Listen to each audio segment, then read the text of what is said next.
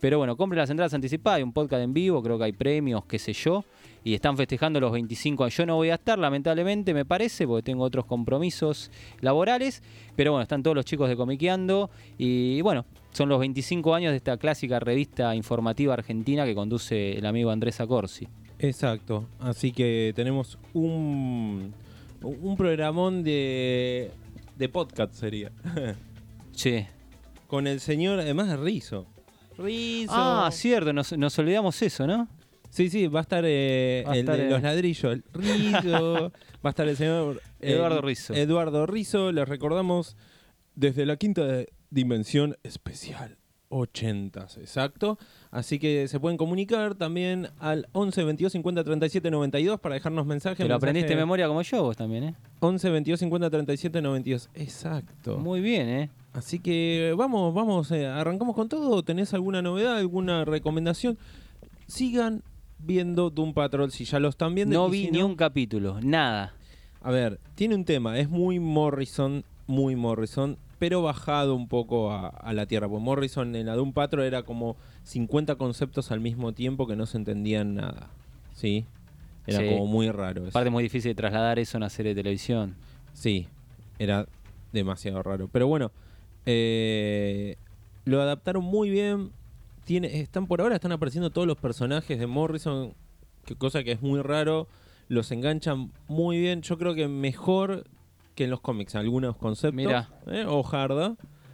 Y, y es muy divertido. El último capítulo apareció el cazador de barbas. que es un Punisher de barbas. De gente con barba. Que nos mata a todos. Es muy gracioso. No, no, es, es buenísimo. la Eh, tengo que ver, eh, la tengo pendiente, la Que tengo ese que ver. personaje lo sacaron de un capítulo solo, de, de, un, de un número solo de la de un patrón de Morrison, que apareció en un solo número. Acá lo metieron ahora como un secundario. Y en una revista nombran en un cómic a Mentalo. Sí, Así que prepárense por Flex Mentalo. claro. Que si llega a aparecer va a ser una bomba. ¿Qué actor podría ser de Flex Mental o no? Cualquiera que haga lucha libre. Pero tiene que ser grandote, tiene que tener. John Cena. sí, John Cena es eh, uno que está en, en auge y, y la verdad que es perfecto John Cena. es verdad. Así que arrancamos ya con los 80. Y nos ¿no? metemos con todo con este especial para romper con todos los especiales. 80 pero con música de Matrix.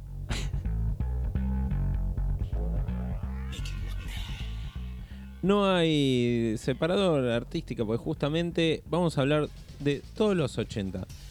¿Cuándo empieza esta época de los 80? En los 1980. cómics? Eh, gracias, Eze, me arruinaste. No, porque está la, la, la era dorada, Golden Age, Silver Age, pero hay algunas que cuesta. Bueno, ¿cuándo comienza? ¿Cuándo termina? ¿Esta directamente comienza en los 80? Claro, el tema es, y esto es muy debatido, todos estamos de acuerdo, lo que es la Golden Age, la Silver Age, la crisis de los 50. Sí. Mucha gente considera que los años 70 son una era en sí mismo, ¿no? Una especie Sí. de Bronze Age. Y otra gente lo considera un- como un periodo de transición entre dos eras propiamente dichas, como son la Silver Age los 60 y esa era oscura y madura que fueron los 80. Eso es a gusto de cada uno, cada Sí. uno puede tener su opinión. Gusto y piacere. Yo creo que los 70 tuvieron alguna idiosincrasia propia, algunos géneros particulares que nacieron y murieron en la década, pero que en general, eh, digamos que le faltó un poquito para hacer algo poderoso y representativo como fueron los 60 o fueron los 80. Pero eso es a gusto cada uno y va cambiando. Creo que tuvo solo un quiebre al principio de los 70 y después para mí se estancó un poco Sí. y no hubo un verdadero quiebre. Claro, porque había series que se destacaban mucho, pero en general la, tónica era bastante mediocre en general. Sí, las se series. mantenía más o menos Había series como los X-Men de Claremont o lo que hacía Jim Starlin o Denny O'Neill y Neil Adams en, en DC, pero en general las series no eran muy buenas en, en una calidad muy, muy elevada. En cambio los 80 es algo más general, sobre todo en DC. ¿No? Sí. ¿Y a quién le debemos el inicio de todo esto? A una señora. ¿Cómo que una señora? A una señora, con todas las letras en mayúsculas. Se lo debemos todo a Jeanette Kahn. Janet Kahn. Edi- editora que realmente hace poco el señor Ezequiel Sacón me dijo que productora de cine. Sí, no, no, descomunal la biografía que tiene ganó Jeanette Kahn. premios por todos lados. Sí. Es algo que, que es muy importante para el que está del otro lado y dice, un editor. Sí, el editor eh, en el mundo más del cómic de superhéroes, porque en, en otros, no sé, en el mercado europeo tal vez no, no, le, no les da una guía a los autores. Claro, porque más de autor y hay más eh, la eh, obra- originalidad en el autor, claro. Sí, es como, bueno, viene Moebius y Exactamente. puede haber autores desconocidos, pero entrega una obra terminada muchas veces, no tiene muchas modificaciones.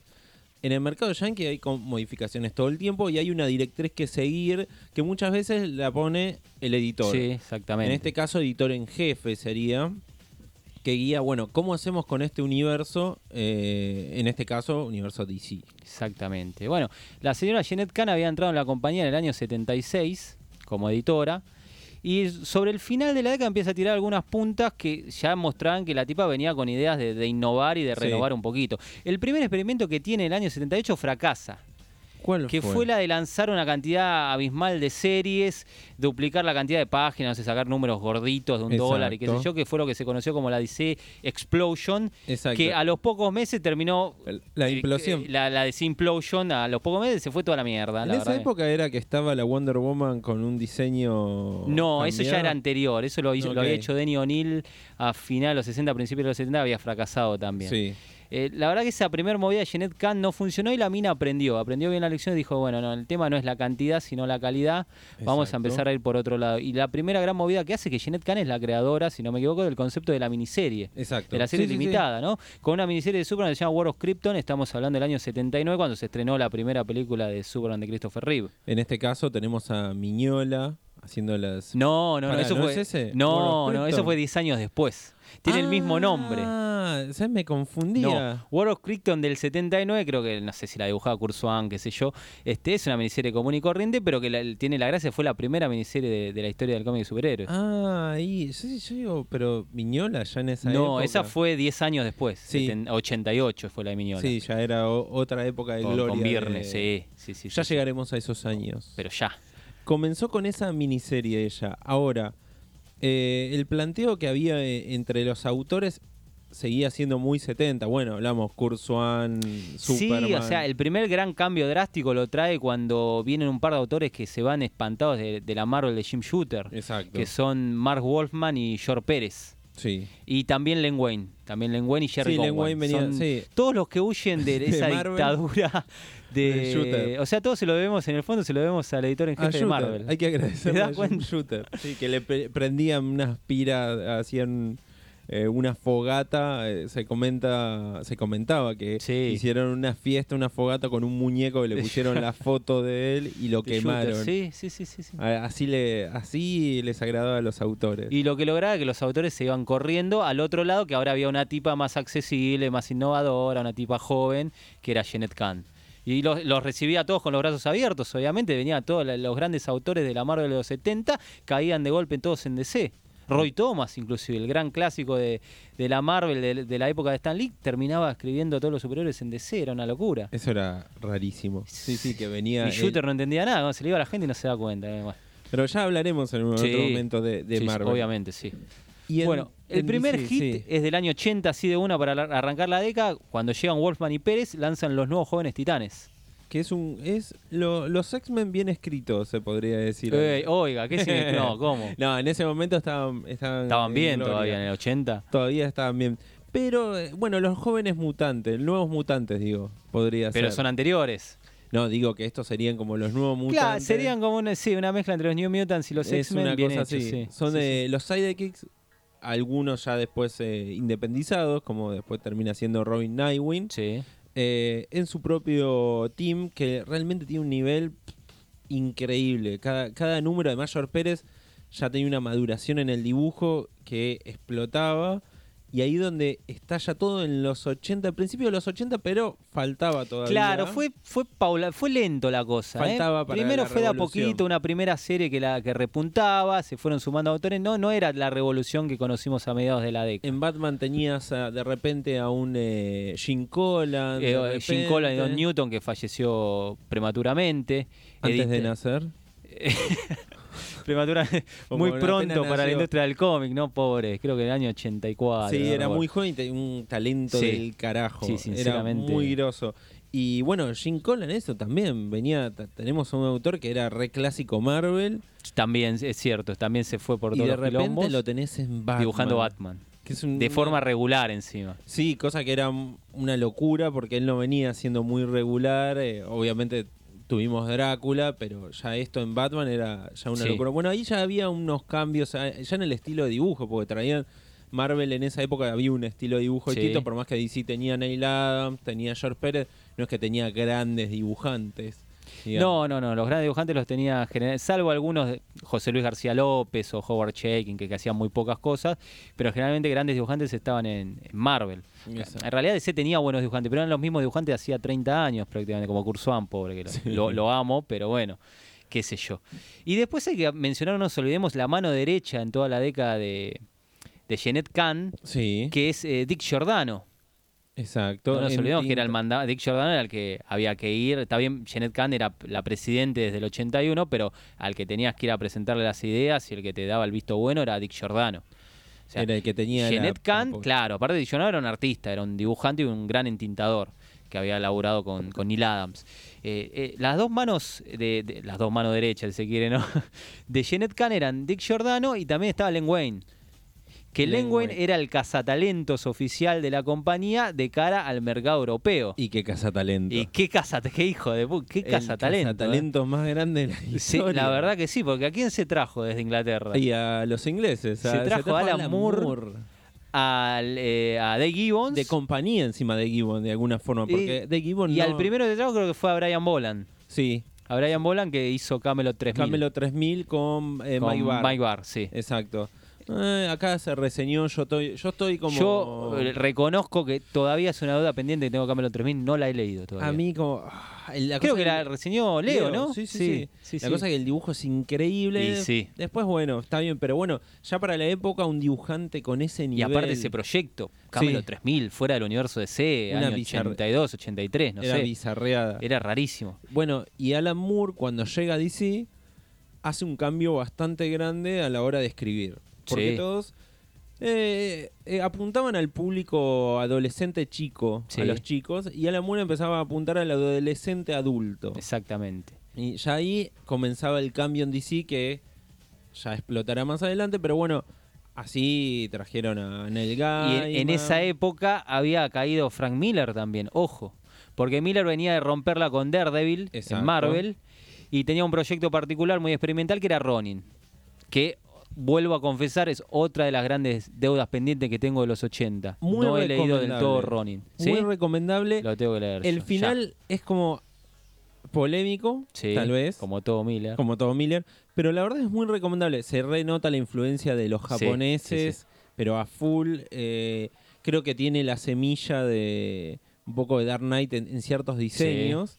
Pero muy recomendable. Realmente, no sé si es un clásico de clásicos, pero sí es muy Pero recomendable. es una obra muy experimental. Un día me tengo que sentar y leerla bien entera como corresponde. El nivel de dibujo, además, Sí, está eso sí. así, pedos Bueno, en, en- esa es una obra vale. que él, entre, deci- entre dársela a Marvel o DC, prefiere dársela a DC porque tiene un mejor. eh, económicamente le conviene más Sí. dársela a DC. Y se lo creo que se lo dijo, o hay una anécdota que dicen se lo dijo a Jim Shooter en la cara, que le dijo: La verdad que no es nada personal, es, mm, vi la oportunidad y la aproveché. Es así. es. Le convenía hacerlo en DC. Es así. Sinceramente, es así. Porque las. la- no, no me sale la palabra, no es regalía, pero la- la- la- las oportunidades económicas que te da DC laborales eran mejores en ese momento. Que te da Jeanette Kahn, en realidad, que las luchaba Jeanette Sí, Kahn. que ella es, es la que peleó porque Shooter cada vez achicaba más. Estaban con el tema de también de los derechos. En, en- en Marvel empezaron a tener problemas mucho con los derechos. Sí. A, a juicio de Gerber a Marvel. Claro, ya venía arrastrando de los 70. Ya, y, y seguían con el juicio y el tema de los cheques que firmabas y los dabas vuelta todavía seguía un problema que vos ibas a cobrar el cheque, vos lo firmabas, pero atrás había una leyenda que decía, bueno, vos firmaste el cheque, bueno, en realidad estás firmando que estás cediendo tus derechos. Sí, que le pasó a eh, el autor, ¿cómo se llama? Eh. Friedrich. No- no- sí. Mike nunca- Friedrich, El sí, de, Ghost Rider. el creador de Ghost Rider. Que o él- Gary French, porque No, son dos. Gary. Gary Friedrich, sí. Gary. Eh, él denunció que le había pasado una de las Y cosas que pasó. Entonces en Marvel, digamos que tenía nivel algunas cosas, pero el problema ya cuando hablemos de Marvel Sí. vamos a contar. Pasa que acá es- Jeanette Kahn tenía, era piola y dijo, para captar esta gente, traerlas y que se queden, vamos a darle un poco de mejores beneficios económicos con respecto a la serie, los personajes, las regalías y qué sé yo. Exacto. Así captó que Frank Miller entregara a Ronin a DC y no a Marvel, por ejemplo. Sí. Y bueno, viene Moore en el 84 con renovada. La, la- la serie La Cosa del Pantano no la leía nadie. Era un sinceros, monstruo era que bla. salía del pantano, que defendía a algunos buenos que estaban en el pantano nada más, y que no pasaba nada más, había gente mala en el pantano y bla. O sea, su época gloriosa era la, la época original de los 70 con Bernie Bryson y, y Len Wayne. Acá claro. reemplaza a Martin Pasco, si no me equivoco. Sí, creo que sí. Y me falta No, Tom no. Martin El- ah, el dibujante, sí. Sí, Martin Pasco y Tom, Tom Sheet, Sheet. Que venían, que era muy repetitivo. a- Que a había, la serie era, se ve- eh, nació por la inercia de la película de aquella época, me parece. Esa película de la cosa del pantano que habían hecho. Bueno, y cuando viene Moore, que le dije, bueno, tené la serie, hacé lo que se te cante, porque la serie estaba muerta. Y bueno, y se hizo esa obra maestra absoluta. Y ahí comienza realmente el germen de la verdadera revolución adulta de la DC de los 80. Adúltera. Adúltera, también, también adúltera. Fue Alan Moore con esos números maravillosos de la cosa del pantano. Y es más, recuerdo una anécdota donde a Chris Claremont, autor de X-Men, en una convención le preguntaron qué series leía mes a mes. Y el chabón sorprendió porque lo único que dijo, leo eh, Power Pack, porque era la serie que escribía Sí. Louis Simonson, que era su editora. Eh, Thor, Hay que chupar medio. que la sí. escribía Walter Simon, el esposo, el que fue su- el esposo de su De su editor. Eran sus dos amigos que tenían Marvel y la cosa del pantano de C. Era lo, lo que el chabón leía mes a mes de Listo. superhéroes, ¿viste? Entonces, eh, con eso te decía todo también. Sí, sí, sí, era como... Era algo que planteó Moore, que es muy interesante, que redefinió Sí. a, a los personajes. Ahí comenzaron a redefinirse. Cada vez que aparecía un autor, empezaba a redefinir eh, Exactamente. todo- sacarle todo el jugo inherente al personaje. Y lo fue cambiando. Ahí tuvimos como un bachecito hasta el 86, donde no había mucho... No, o sea, era una gema solitaria la cosa del Exacto. pantano, pero entre bambalinas, eh, Dick Giordano, Len Wayne y Mark Wolfman estaban preparando. Pará, pará, te tengo que interrumpir. ¿No Ah. está la Liga de Detroit? Sí. Uf. Pero ojo, antes de la Liga de Detroit está la liga dibujada por George Pérez.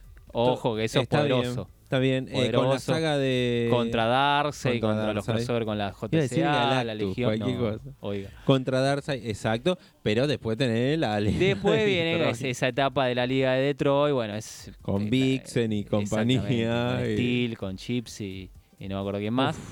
Eh, bueno, es lamentable, pero bueno. Por, eso te, Bueno, otra serie que yo reivindico mucho era eh, Superman o Action Comic, no recuerdo eh, de qué lado serie, que la escribía Mark Wolfman y la dibujaba Jill Kane. Eh, un par de números. Ah, sí, fueron a- un a par de números. los 80 que también fue trató de darle algo que en el, el mercado en ese momento no se lo permitió con Superman era darle un poco más de humanidad un poco más de personalidad un La poco más de miniserie de Gerber y Colan era de esa época de Superman, si no me equivoco, de Phantom Zone. De Phantom- sí sí es también de principios de los 80 porque creo que es la segunda miniserie de Sí. Superman así que tiene que ser de esa época Sí, sí, muy linda, muy recomendable. Media un poquito lisérgica en algunas partes, es, como es Steve Gerber es Gerber, pero muy, muy recomendable. Así que, por favor, léanla.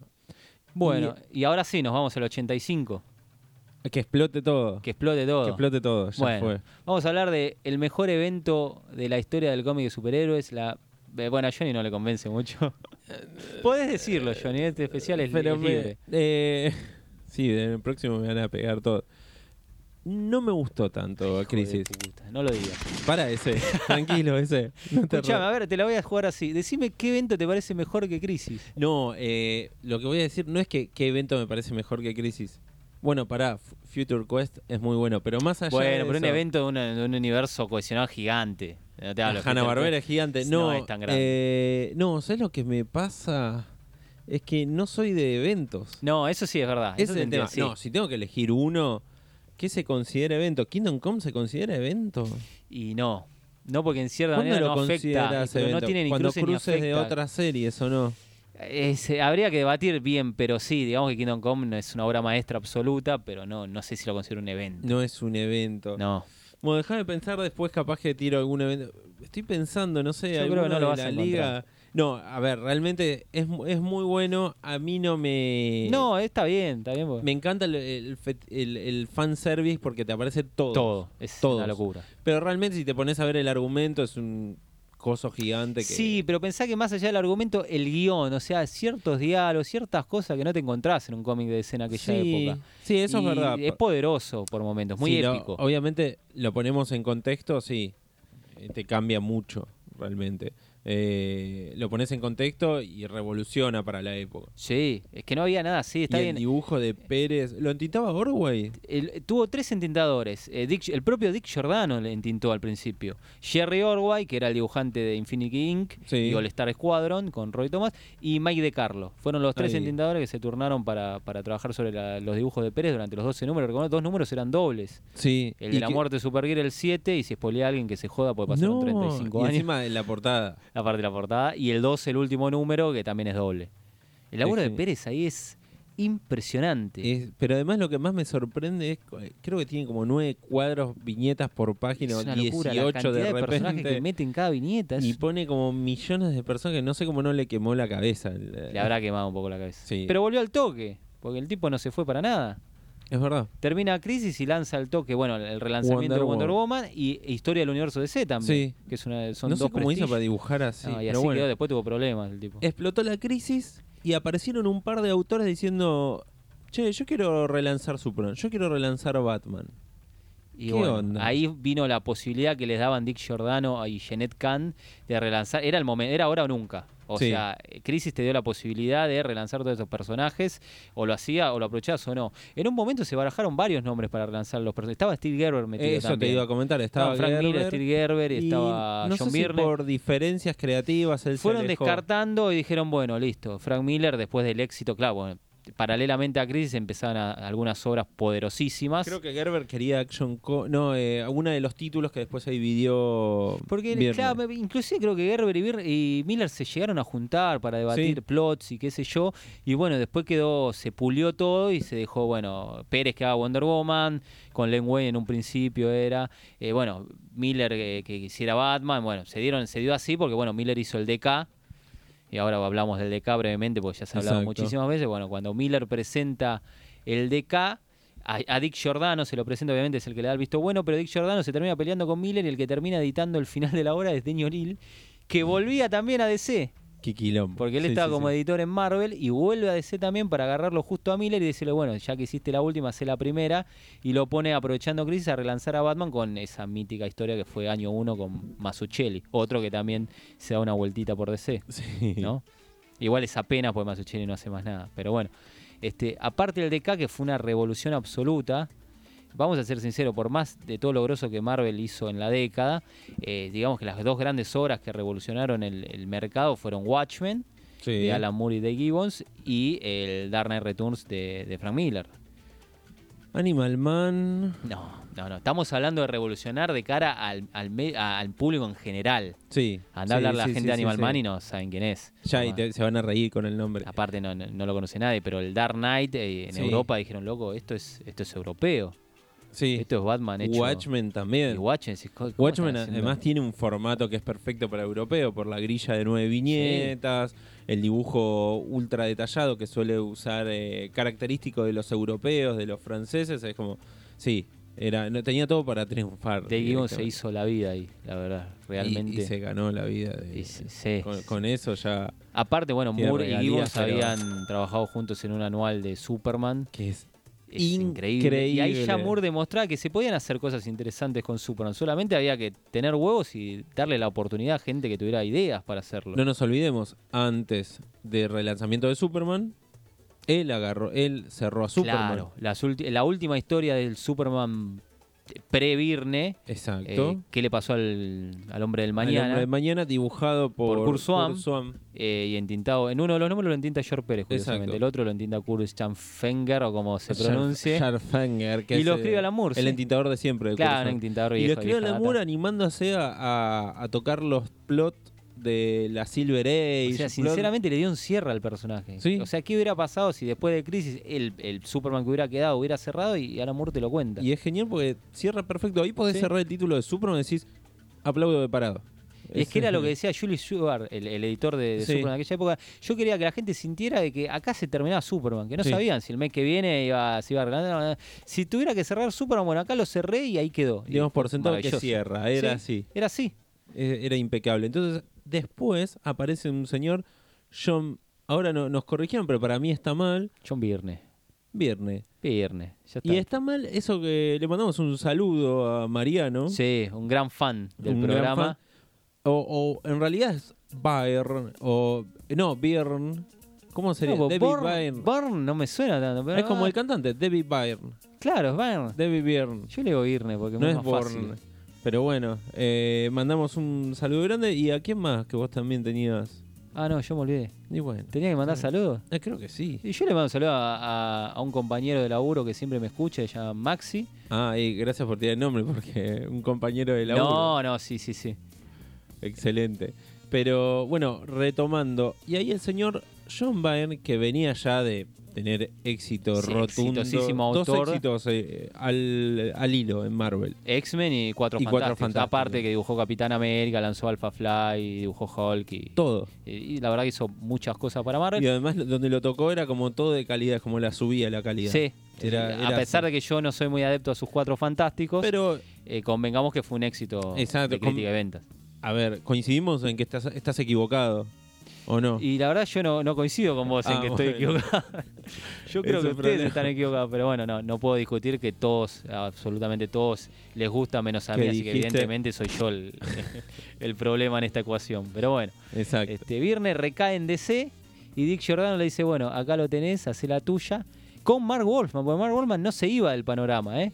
Mark Wolfman te no hacía se quería ir. los jóvenes titanes, te hacía Crisis en Tierras Infinitas y te agarraba Superman también a la par Todo. que Viernes, ¿no? El tipo no estaba prendido fuego el chabón. Le debemos tanto a Mark Wolfman, realmente. Es verdad.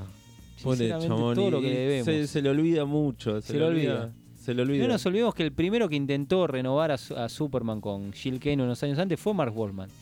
Y la, Era si- lo de la saga lo que había contado hace un rato. De arena, sí. Eh, no, no, no, eso fue Denny O'Neill en, en ah, los no, 70. Denny no, no, no. Sí, ya lo Eh, estoy mezclando todo. Tienen que leer si pueden conseguir. Se, edit- se editó en castellano lo de Jill Kane con Mark Wolfman, así que los dibujos son espectaculares. Otro que también estaba laburando bien en DC, que era Jill Kane.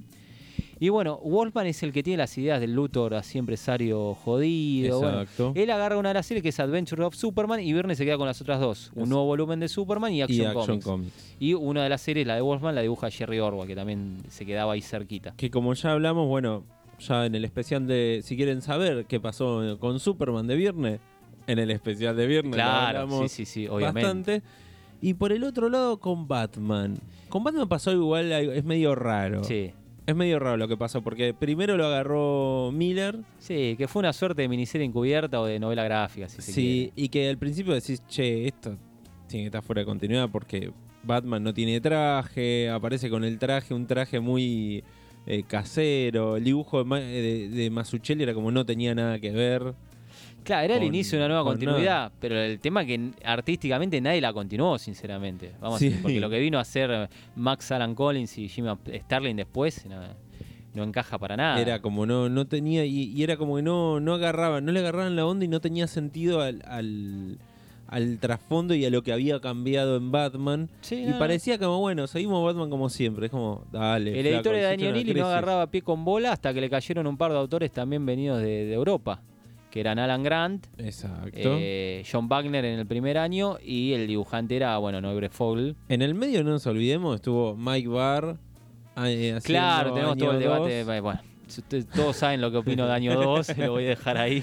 Año 2, Mike Barr con Alan Davis, que Sí. ya venían ellos, ellos hicieron sí, sí, estaban vendiendo una tanda de episodios. una, tanda que, que lo mismo, vos decís, loco, tenés a Alan Davis. Sí. No, parece un Batman de, de la década del 70, 60. Es como, dale, lo desaprovechás a, a Davis, ya de por sí, Alan Davis.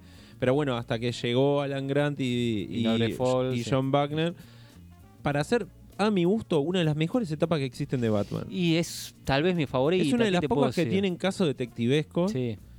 números que no necesitas leer 20 números.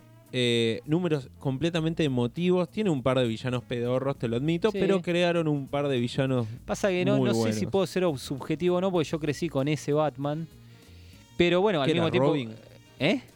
creciste con ese Batman, era Robin. Dios. Es como... Por Dios. Pero al mismo tiempo crecí con el de Jim Aparo y el de Ma- eh, Mark Wolfman y no siendo lo mismo. O sea, eh, un poco objetivo debo ser entonces. Sí, pues, por, por lo mismo. O sea, eh, mí- yo también crecí con ese Batman. Pero con otros Batman también que leía. Y es el que más eh, me llega. Claro. Igual yo lo volví a releer ha- hace un año, creo. Sí, todo sí, lo de. Batman. Y sigue funcionando, ¿eh? Lo más cercano que tenés a, a ese estilo de historias es Batman la serie animada. Sí, o sea, historias cortas, tranquilas, eh, con eh, unitarios o Detecti- sagas más y largas. hasta pero detectivesca donde él investiga, ah, mira, hay una huella, tengo que investigar. Bueno, como era, dibujo que hacía Brave que era una locura. era una, una bestialidad y no se centraban en, en los clásicos, no iban siempre No, por lo siempre mismo. aportando personajes nuevos, cosas nuevas, un par vueltas de tuerca. El ventrílocuo es de El ventríloco quedó, exacto. anarquía, el Anarquía, de las ratas, qué sé yo, sí, sí, hermoso un par. personaje. Este, pero bueno, después teníamos a Wonder Woman para completar la Trinidad. Que, uff, ahí la- Pérez la rompió. La relanza George Pérez, un nivel altísimo, estaba inspiradísimo, el tipo con dibujo, un de- detalle increíble, sinceramente. Sí, zarpado era. era. Era algo que Pérez eh, comentaba hace un tiempo que le cansaba mucho hacer Wonder Woman. En una entrevista hace poco decía le cansaba, pero mucho porque obviamente tenía que escribirlo todo. Pero dice que cada número pensaba que iba a abandonar y que no iba a ser el otro. Y cuando arrancaba el otro, porque ya tenía un plot, ya está, se le, se le iba eso, esa, esa Y sí. tristeza, esa frustración. Y cuando llegaba al final del número, le pasaba como, "Oh, estoy cansado de dibujar esto. como- Y, así se quedó cinco años al final. Y al final se quedó cinco años. Es una bestialidad de tiempo realmente para un solo autor que esté. Está bien, después tuvo dibujantes. Es más, eh, estuvo Jill Thompson, la autora Jill Sí. Thompson, eh, comenzó en Wonder Woman, que después, bueno, hizo hace, un- hace poquitos años eh, lo de la Amazona Sí. Real, que es buenísimo, yo lo reseñé acá ya. Y en el medio, la Liga. Claro, te ¿Qué pasó con la Liga? La liga también había que relanzarla, pero ya. Pero definitivamente con había la Liga de relanzarla ya, Detroit. pero fue, fue atípico la- el relanzamiento de la liga, ¿no? Fue buenísimo, pero fue atípico. Fue raro porque no fueron por ninguno de los clásicos de. O sea, no fueron a ninguna liga clásica, agarraron y dijeron. Ah, la liga de Detroit es, es ridícula. Bueno, vamos a hacer algo más ridículo todavía. Y no metieron en los primeros números. Nada más está Batman. Está Batman, el detective marciano, el canario negro, de los clásicos. pero ponele digamos. de la Trinidad. No, Batman, no, no, Wonder Woman no. Wonder Woman. No es más, no me acuerdo si tampoco. aparece de invitada en algún capítulo. Más adelante, tal vez, no sé. Pero como. Y bueno, tenemos eh, la Liga Internacional, encima de Justice League Internacional, ya con declaración de intenciones en la primera saga. eh, donde tenés los mejores personajes y la mejor comedia, la mejor Sí. sitcom que existe Sí, en sí, la historia de la humanidad es esa. Sin duda. Blue Beetle, Buster Gold, Si Mr. lo Mira. adaptan bien para una serie, ya está, la pega. Es una comedia increíble. Y después tenés la de eh, Justice League eh, eh, de Europa. Rarísimo también el concepto. Vamos a hacer una Justice League de Europa. A venderle a los europeos, porque los yankees no sé qué le interesa de Europa. No, que tal vez por los personajes, quería seguir Animal Man o a Flash o el Capitanato, todos personajes que tenían series regulares. Dos series con distinto nivel realmente. Sí, yo Hay me quedo con la, la. América, sí, sí, sin duda. La sí. otra intenta tener chistes y no llega. no, es- no tiene el mismo nivel. Le intentan dar el tono, bueno, ponen a Bart Sears, a- varios dibujantes copados, le intentan dar un tono parecido y no le alcanza, no llega nunca. La liga de Giffen y de Mateis es explota por todos lados, es recomendable, pero a full. Van a ver, no, es una de las mejores ligas, pero es una liga que está escrita en serio, una comedia. Exactamente. Es, es Tiene una, calidad así. tremenda, pero es, es una comedia de situación con superhéroes. Pero es Es- maravilloso, tiene un dibujante increíble que es Kevin Maguire, que también hace un trabajo increíble. explota. En el medio, DC eh, comienza Hellblazer. Claro, de- a todo esto Lamour seguía escribiendo la cosa del Exacto, pantano. Él no lo sacaba a nadie, escribió Eso, los crossovers no con Crisis, olvidemos. seguía hasta el 88, siguió. Mientras que está con Watchmen, todo el mismo tiempo. hace Watchmen, lo- lo- Además- los números de Superman, qué sé yo, la de broma asesina. Vendetta. Ve de Vendetta porque DC le, le- le importa una obra que él había comenzado a principios de los Exacto. 80 en Inglaterra en la revista Warrior que se había cancelado y la trae eh, con el dibujante David Lloyd, la terminan y DC la publica una maxiserie de 10 números que también es una obra maestra. Al mismo tiempo, Miracleman, que no en DC, pero No, digo, claro. otra o- gran obra que está De- de escribiendo Moore, al mismo claro, tiempo sí. en esos años, pues en realidad comenzó la comienza en, en Inglaterra en el de los 80, 80, sí, 82, sí, por ahí. 83, Sí. pero bueno, se extendió mucho porque tardaban en, en publicarlo, pero también al mismo tiempo estaba con Miracleman. Eh, bueno, tenemos Watchmen, La tenemos cosa del pantano, V de Vendetta, los números de Superman, la broma asesina la con broma Brian Boland. todo. O sea, esa cosa es alquimia de saber juntar esos autores, ¿no? Juntarlo Eh, y- con Dave Gibbons, con Brian Boland, con David Lloyd. Eh, bueno, en la cosa del pantano estaban John Tottleman y Steven Bissett, o sea, todos Red Bage. autores y Rick Bage vino y entintado por Alcalá. por Alfredo Alcalá. Encima, ¿qué más querés? No, no, campeón? un cúmulo de autores que eran, in- eran increíbles, no faltaba una nadie. conjunción, como diría Leo, conjunción de los astros que se juntaron en DC en el, un Olimpo de autores el año en un par de años. 1986, por ejemplo, si juntás todo, ese solo año fue increíble. Después Sí. siguieron saliendo todas esas obras, Claro, pero el entre los 86, fue- 86 y 90, 86 y 89 son, son obras geniales. Una- el Escuadrón Suicida de John Ostrander también. Bueno, ese fue mi primer historia, una de las primeras Mirá. historietas que leí, leí de DC, eh, de 5, un número donde Rick Flag va al infierno, creo, una cosa así, y hay una, una cosa muy rara donde él le aparece la madre o el espíritu de la madre, pero una cosa media, lo besaba la madre en la boca. Buah. Y que pasaba algo muy raro, eso es de la etapa de Ostrander, dibujado por eh, Luke McDonald. Sí. Luke McDonald, sí. No, McDowell. McDowell. Eh, un dibujo que también Sí. no era muy superheroico, que, pero estaba bien. Encajó para esa serie, nada más sucio. Pero y sí. eh, la verdad que era algo revolucionario un poco ese estilo de grupo, porque además morían en cualquier momento y los reemplazaban y los cambiaban, así que realmente el Escuadrón Suicida impecable. Y, es muy Ye- y recomendable. mientras todo esto, Jeanette Kahn y Dick Giordano que querían más y querían más autores nuevos y buscaban talentos y querían relanzar series, porque le dieron oportunidades a un montón de series. Sí. Capitán Atom, con Cary Bates, que era un escritor clásico de Superman. Eh, Blue Beetle tuvo serie regular, Booster Sí. Gold de Dan Jurgens, o sea, probaba conceptos, sacaba cosas, De relanzaba. Entre todas esas cosas, relanzaba cosas copadas de Question, del propio Denny O'Neill con los dibujos de Dennis Coban, también otra gran serie de los 80 muy adulta, ya estamos Sí. en, el, en el cartelito de sugerido para lectores adultos. Que trajeron ahí autores como James Delano, que James Delano creo que fue el primer, el primer eh, escritor, de, Laser. Exacto. Bueno, ahí Alan Moore crea a John Constantine en la página de La Cosa del Pantano y le dan una serie regular propia. Trajeron a Peter Milligan, A con Peter Milligan, Screamer, eh, Shade y Screamer, que es También muy bueno. ¿Quién es Explota. el dibujante de Screamer? Screamer, eh, el Joel, no, el, entrin- el entintador es eh, Steve Dillon, Brett Blevins. Brett Blevins Claro, sí. es el dibujante y el entintador es Steve, es Steve Dillon, Dillon, sí. que le cambió el dibujo, Sí, es medio Dillon, Mejor. pero no importa nada. bien, sí, sí, Blevins había cositas Y, que eran... y le, que- le quedan por traer dos grosos que faltaban como para redondear esta década increíble, que fueron Neil Gaiman y Grant Morrison. Y Grant Morrison. Grant Morrison que agarró, apareció de la nada. El- O sea, el Sí. chabón en, en Inglaterra la estaba pegando, pero tampoco era. Se le dio la oportunidad. Tenía Zenith Sí, y algunas cosas independientes. Y de repente le dieron lo peor, que era Animal Man. claro, relanzaron un oscuro personaje de la década del 60, pero que a, que a Grant Morrison le gustaba. Exacto. Y que iba a arrancar primero como una miniserie de corte ecologista de unos pocos números, pero al final la pegó y la, la- creo que estuvo 26 números él. Sí, Hasta sí, sí, el 26 números. 91, Que 92. realmente hizo un quiebre en, en cómo contar algunas historias. No fue el primero que usó el metalenguaje, Ajá, pero cierto. sí eh, uno de los primeros que lo usó tan abiertamente, porque antes se usaba más, eh, ¿cómo te puedo decir? En una página, no, no era tan importante. y más en joda. Y él como, bueno, lo involucró. Él técnicamente es un personaje del universo Claro, sí. DC, así que Sí, sí. está en continuidad Grant Morrison como personaje Claro, del sí, universo DC.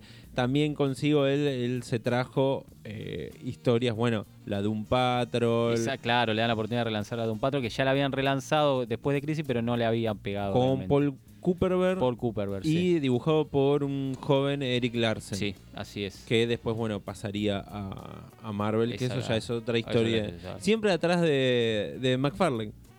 Sí, curiosamente siempre va atrás de McFarlane. Siempre atrás de McFarlane. En es Amazing, en Spider-Man, no sé, de donde iba McFarlane iba Eric Es Larsen. muy raro eso. Ah, se lo llevó a Image también cuando fundaron Image. Sí. También, sí, siempre va atrás, deben ser muy amigos, no sé. Sí, eh, sí, sabes que se mantienen como, como amigos, pero Y demasiado. curiosamente por creo que son las dos únicas series de Image que siguen con la numeración clásica, Space Dragon y Spawn.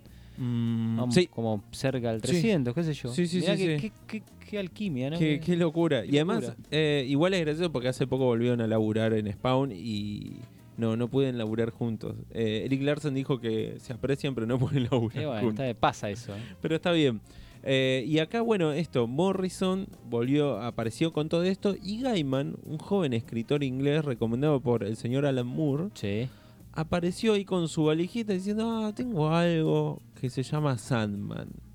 Y le metieron a un, a un joven Sam Kidd, creador de The Max, Sí. muy flojo. Un, un comienzo de Sam Kidd Sí, es un estilo medio desgarbado, medio sucio, que a mí no es de lo que más me gusta, pero, Pero, bueno. además muy fancy, él la- recién comenzaba, entonces todas las caras eran distintas. Vos decís, uy, le dieron un muerto, pobre chabón. Que también los primeros números de Sadman, de este título que viene a cambiar todo, no eran tan no revolucionarios. son tan increíbles. Vos lees los primeros dos, tres números y bueno, pará, tampoco es la gloria Eso, absoluta. ¿qué- ¿por, qué, ¿Por qué tan fanáticos los dark eh? y los góticos? ¿Por qué? Pero eso viene más adelante porque ah, eh, empieza a escribir de una forma que es muy de del mercado europeo también, como, como hace Moore. eh, cambia, son sagas autoconclusivas muchas que vos lo podés leer y decís, bueno, esto es un tomo europeo de una saga de Francia, o sea, Claro, es muy cómic de autor. Eso es lo que posibilita a DC a los autores en los 80. Cómic de autor, sin imposiciones editoriales. Sea Alan Moore, eh, Neil Gaiman, Grant Morrison, darle un poco de libertad creativa para que los tipos tienen ideas fumadas y que la cosa avance. Bueno, Sí. después tenemos la triste anécdota de Alan Moore de que se fue cuando presentó el Crepúsculo de Superhéroes, que no se lo aceptaron y el tipo se enojó y ¿querés tirar No un más nada. mini resumen? Nunca hablamos de Crepúsculo acá encima. Crepúsculo de Superhéroes fue Hay una- muchos que no saben. un, un guion, un tratamiento de guion que presentó Alan Moore en DC allá por el 87, 88, no recuerdo, para hacer un gran evento de, en DC. Estaba bien la cosa, pero iba yo- a ser el eh, para mí iba a ser el may- mayor evento de iba a ser lo más grosso, claro, iba a ser lo más grosso del universo, pero me parece que no sé si estaba preparado el mercado. Acababan de hacer Crisis en Tierras Infinitas, Legend, habían relanzado todos los personajes, toda la serie. No sé si era el momento ideal, tal vez un par de años después. Curiosamente, ¿sabés cuál era el momento ideal? Cuando se cumpliera una década, cuando salió Kingdom Come.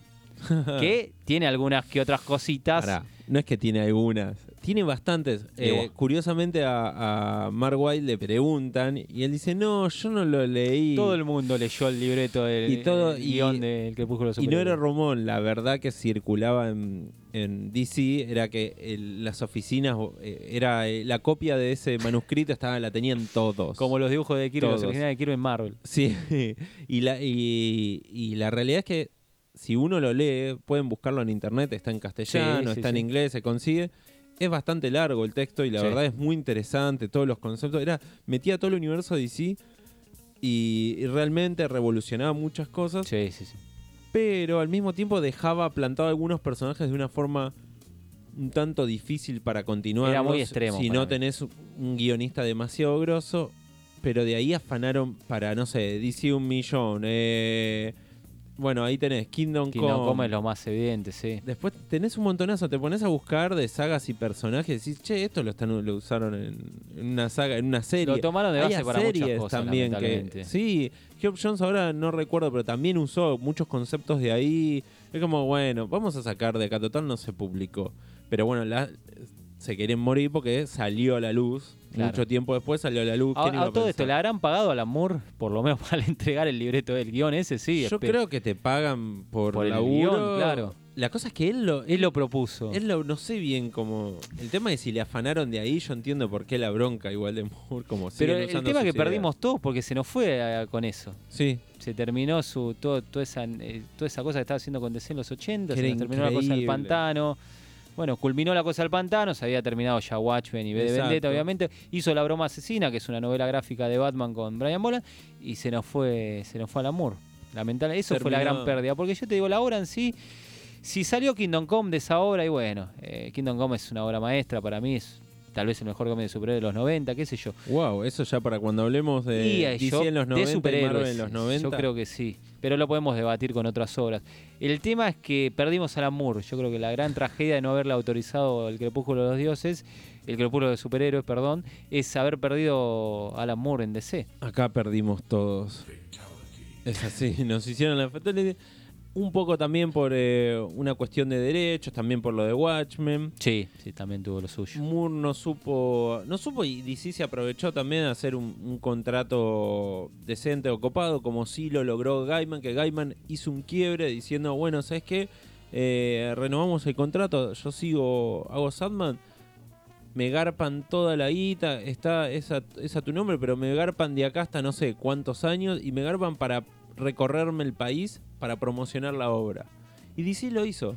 Le Ga- pagó Gaiman para fue piola. Le, le pagó para él le dice, "Yo te promociono la obra en todo Norteamérica, pero me pagás todo el viaje."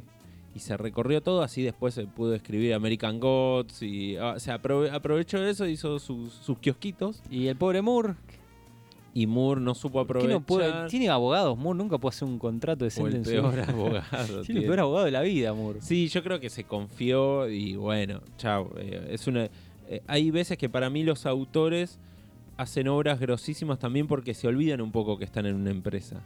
Entonces dan todo. Yo creo que así es la única forma de que los autores muchas veces hacen obras grosísimas. Que en un momento dicen, bueno, eh, se, enamoran tanto, dice- dicen, bueno, loco, estoy haciendo a Superman, estoy haciendo a la Liga, estoy haciendo una macrosaga, estoy en la editorial más grande de superhéroes, una de las más grandes, y de repente, cuando te das cuenta, pum, vino la editorial y te dijo, no, ¿sabes qué? Eh, te voy a pagar dos mangos. Así que yo creo que le pasa eso a los autores, se engolosinan y después dicen, ah, bueno, en la actualidad pasa eso. Vienen reembalados cuando, un ejemplo, Hickman, que hizo, bueno, hizo, ¿cómo se Y, llama? pero lo de Hitman es cuestionable porque yo creo que lo que hizo Marvel es, es bastante creativo, o sea, bastante original. No, no, pero por eso, pero de repente dijo, ¿sabes qué? Ah, no, voy a crear mi cosa, si ya tengo Todos, claro, todos se van. Ahora el que vino para DC es Matt Fraction, No, Fraction- que va a escribir una maxiserie de Jimmy Olsen. Maxi serie porque sería regular. No, no, son 12 números. Por sí. eso, a él se la cancelan, todos los títulos le cancelan, no, no, no suelen tener éxito. Matt Fraction, autor que del indie es buenísimo. Pero en en Marvel a mí la verdad que no me gusta No, nada. excepto FF. Y Hockey. Y Hawkeye, uy, sí, esas dos Claro. son como joyas. Hawkeye es. Pero lo que hizo en las mejores X-Men que la verdad no me interesa. Y Lo la de Iron Man Thor, mucho no Iron Man no me gusta. No, la de. Thor sabe No, a mí la verdad que no. Pero bueno, ya llegando al final de los 80. Vamos a hacer un, un redondeo, Sí, ¿sí? tenemos, tenemos tiempo. Tenemos la tiempo. liga todavía sigue con Giffen y de Sí, Matei. sí, sí, la terminan ellos la década. Después arrancan, cuando termina, arranca Jargens. Sí, ya año 91, Sí, 92. ya, ya ahí arranca Jargens.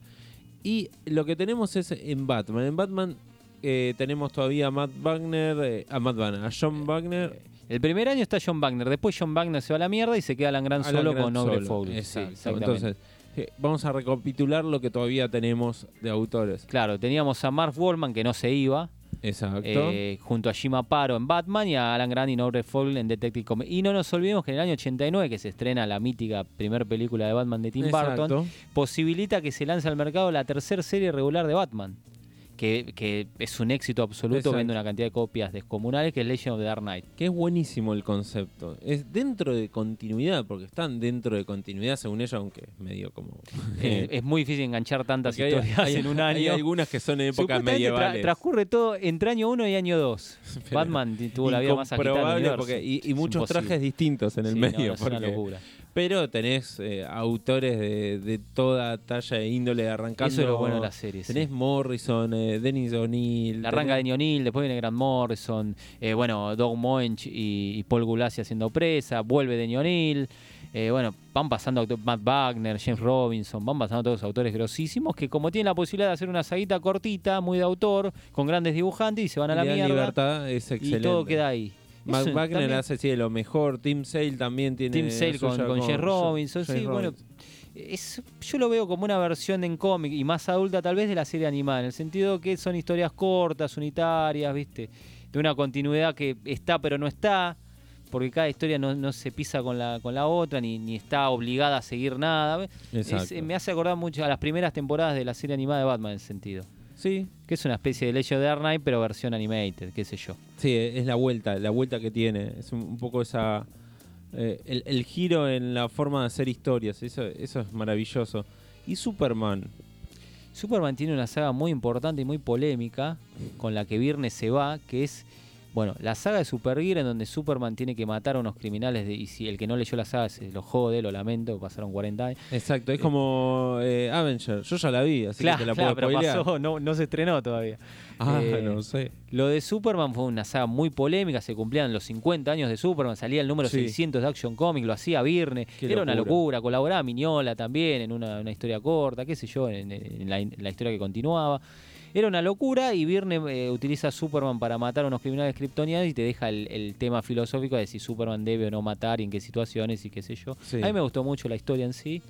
la, la saga de Supergear como se la conoce y Viernes se va como enojado como se va de todos los títulos, ¿no? Sí, porque se termina peleando con editores y con, eh, eh, ¿cómo se llama? Eh, lectores también. Con los lectores, se pelea con todo el mundo. Sí, Inclusive sí, iba a relanzar Shazam. Es eh, al. Capitán Marvel iba a relanzarlo en el 90, 91 y no hizo nada tampoco. Al verdadero Capitán Marvel. al verdadero Capitán Marvel, que lo relanzaron, como ya mencionamos, Roy Thomas y Tom Mandrake en esa época de Exacto. revivals. Y bueno, y viene el George Pérez termina en Superman al final. Es verdad. viene George, George Pérez, viene un Super- dibujante que a mí me encanta, se llama Kerry Gamil, Lo banco a es muerte. un gran dibujante. Sí, Y viene el amigo Roger Stern, exacto. otro que recae en DC. Roger Stern que venía de, de, de De la Marvel. claro, de hacer Spider-Man, Vengadores, Vengadores, Strange. una etapa increíble. Y Doctor Strange también era buenísima esa etapa. Y de repente cae en DC y dije, ¿y esto? ¿Y ahora qué hacemos? Y hace una de las mejores sagas. Sí, espectacular toda la saga del exilio de Superman en el espacio contra Mongul. Tiene un, Agarraron una, papa de re Espartaco, caliente. de- no, es una locura. Agarraron una papa re caliente y la- lo llevaron al espacio. Yo cuando veía las portadas digo, ah, esto es ridículo, Superman en el espacio. Y cuando leí, además tenía un, eh, hay portadas donde tenía un traje raro como Sí. gladiador, donde se inspiraron para Hulk. eh, Sí, bueno, Planeta Hulk sí, sí, que sí. le roba muchísimo a toda la saga del exilio de Superman, pero lo calca. Sí, sí. Inspiración. Inspiración, no plagio. Por favor, no confundan lo que mis palabras. eh, ojo. Exacto. Y, y de repente decís, loco, pero está re bien escrito. Lo tenés está a Roger Estera, a George. Pérez, a Kerry Gamil. Era una locura. Eh, Pirne dejó un par de plots e ideas, todos fueron retomados de, de él que había dejado porque él se enojó y se fue, pero dejó un par de plots. Pero lo que hace George Pérez y, y Roger Stern es genial. Bueno, Pe- eh, a- al revival de la época, Roger Stern también relanza otro personaje que era Atom, Exacto. otro clásico viejo personaje de los 60, Ray Palmer, que también hace una serie regular y qué sé yo. Nos olvidamos de algo, ¿De de, qué? un personaje, Flash.